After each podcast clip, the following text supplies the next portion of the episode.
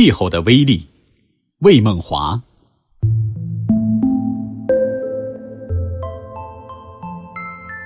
自从人类来到这个世界上，就一直面临着两种挑战：一是来自人类本身，一是来自大自然。实际上，人类正是在与这两种挑战的反复较量中发展起来的，这就是人类的文明史。而人类在与大自然的较量中，最直接、最经常的对手，则是变幻莫测的气候。气候可以造福于人类，也可以将人类置于死地。因此，人类对于气候是既祈求又敬畏，既感激又恐惧，所以才有“天有不测风云，人有旦夕祸福”的感慨。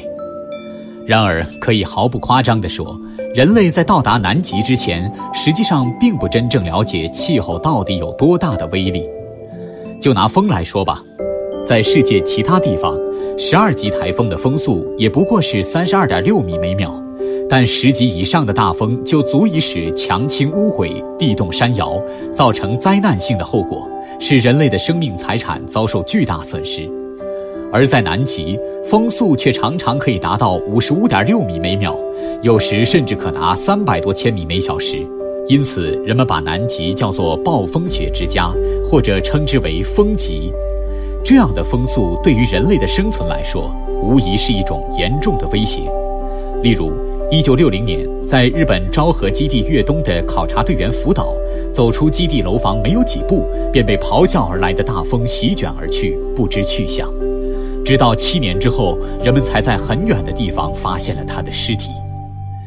大风的直接后果是导致了极度的寒冷。一九六零年八月二十四日，前苏联人在他们设在东南极中心地区的东方站里，观测到了零下八十八点三摄氏度的极低温度。而在一九八三年七月二十一日，在东方站又记录到了零下八十九点六摄氏度的低温。同年七月，新西兰人在他们的万达站也记录到了同样的温度。这还不是最低温度。据说，一九六七年初，挪威人在极点站曾经记录到零下九十四点五摄氏度的最低温度。在这样的气温之中，一块钢板掉在地上就会摔得粉碎，一杯热水泼到空中落下来就变成了冰雹。在这种条件之下，人类的生存将会受到多大的威胁和考验，就可想而知了。南极的气候不仅表现在狂风和严寒上，而且表现在它的变幻莫测上，常常出人意料，防不胜防。例如，1970年，有六架美国海军的运输机满载着准备越冬的人员和物资，从新西兰飞往麦克默多基地，前面五架飞机都平安地抵达机场。而当第六架飞机只剩下最后四十分钟的航程时，突然刮起了特大的暴风，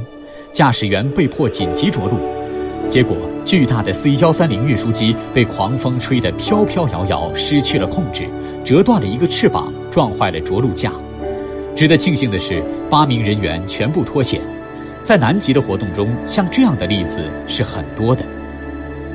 对于一般人来说，南极的气候确实令人谈虎色变，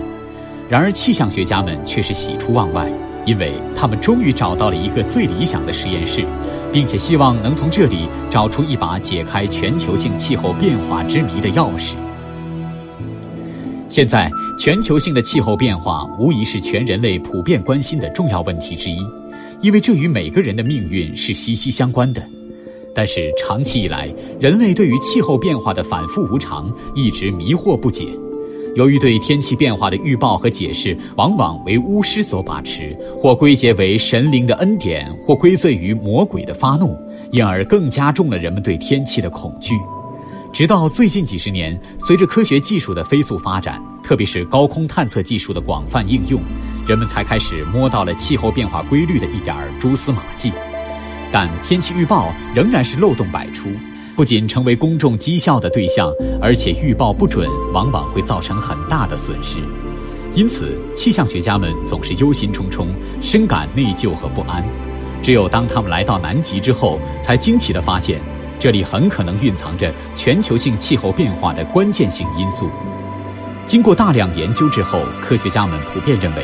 影响全球性气候变化有三个关键性因素。一是地球从太阳所吸收的能量的变化，二是从地球表面反射回太空的能量的多少，三是大气对流和海洋环流的相互作用。而最近的研究表明，南极大陆的存在对这三个关键性因素都有着很大的控制作用。首先，南极冰盖对于太阳辐射来的能量的变化是非常敏感的。科学家们通过大量的观测结果估计，如果太阳辐射出来的能量减少百分之一，南极冰盖就会往外延伸一千一百千米，这将导致地球表面的温度下降五摄氏度，因而引起全球的气候发生灾难性的变化。而如果太阳辐射出来的能量减少百分之一点六，则整个地球就将被冰层所覆盖，这对人类来说无疑是一种灭顶之灾。另外，南极冰盖的存在就像是在地球的表面安装了一个巨大的反射镜，将太阳辐射到这一地区的能量的绝大部分都反射回去。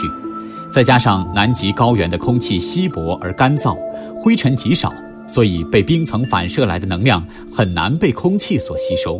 因而白白地散射到太空中去，致使地球损失了相当一部分热能。南极冰盖覆盖了南大洋很大一部分面积，这就大大的减少了大气和海洋之间的热交换，因而严重的影响了地球上的气候变化。更加重要的是，南极冰盖季节性的涨缩又把上述的这种效应大大的放大了。我们知道。冰对来自太阳的能量的反射率大约是水的五至十六倍，而在冬天，冰盖的面积是夏天时的五倍，最大时覆盖了整个南半球面积的百分之八。因此，南极冰盖的存在和胀缩对全球性的气候变化影响之大就可想而知了。这无疑是一种至关重要的制约因素。还有，若从全球范围来看，海洋和大气循环系统就像是一台巨大的热动力机。其热能主要来自被太阳光加热了的地球表面，特别是善于吸收热量的海洋表面。在这里，海水将太阳能吸收并贮存起来，为这个热动力机准备了取之不尽的燃料供应。于是，在地球的表层形成了两个互相影响的循环系统，这就是大气对流和海水环流。一方面，赤道附近的热空气上升，从高空分流向地球的两极。在那里释放出所携带的热量而变冷变重，下降到地面以后，又从两极吹回到赤道，形成了大气的全球性对流。另一方面，太阳将赤道附近的海水加热以后，从大洋表层流向两极，在那里冷却以后，又从洋底流回赤道，组成了另外一种连续不断的热交换，形成了全球性的大洋循环系统。特别应该指出的是，在这台热动力机运转的过程中，南北两极所发挥的作用并不是相同的，其中南极的控制作用要比北极大得多。这是因为最近的研究表明，南极不仅仅是南半球，而且也是全球性大气和海洋环流的中心。这主要是由于南极高大的陆地冰盖造成的，而北极冰盖仅仅是一片平坦的海洋，所以其影响要比南极小得多。例如，最新的观测结果表明，南极附近的深部海水往北一直穿过赤道，到达大西洋的北部，这对北半球的气候必然会造成一定的影响。不仅是大西洋，太平洋的情况恐怕也不例外。中国的气候变化似乎就证明了这一点。例如，当寒流袭来的时候，你也许很容易就想到西伯利亚；如果再往北想一想呢，那自然就是北极。但是，当长江地区梅雨连绵或东北地区夏温偏低时，你可曾想到，这与南极地区的积雪量会有些什么关系？中国的气象学家经研究发现，南极地区积雪量的多少与中国长江流域的梅雨多少及东北地区夏季温度的高低有着明显的对应关系，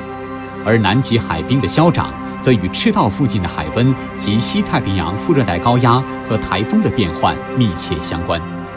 不仅如此，北半球夏季的环流形势以及中国夏季的降水多少和温度状况，都与前期南极大陆的温度状况存在着遥相呼应的相关性。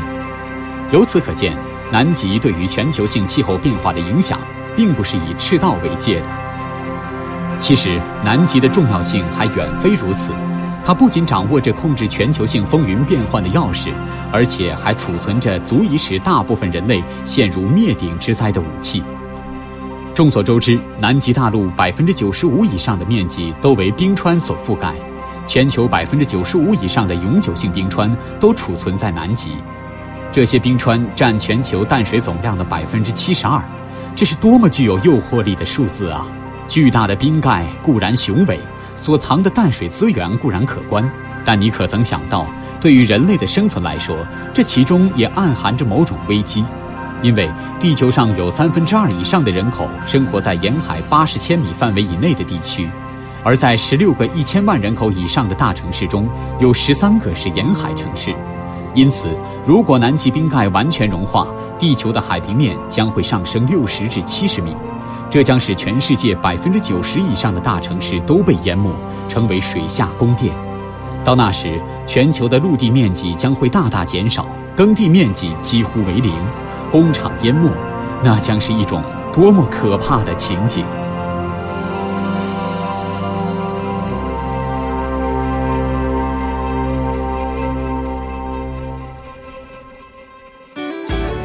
更多课文，请关注微信公众号“中国之声”。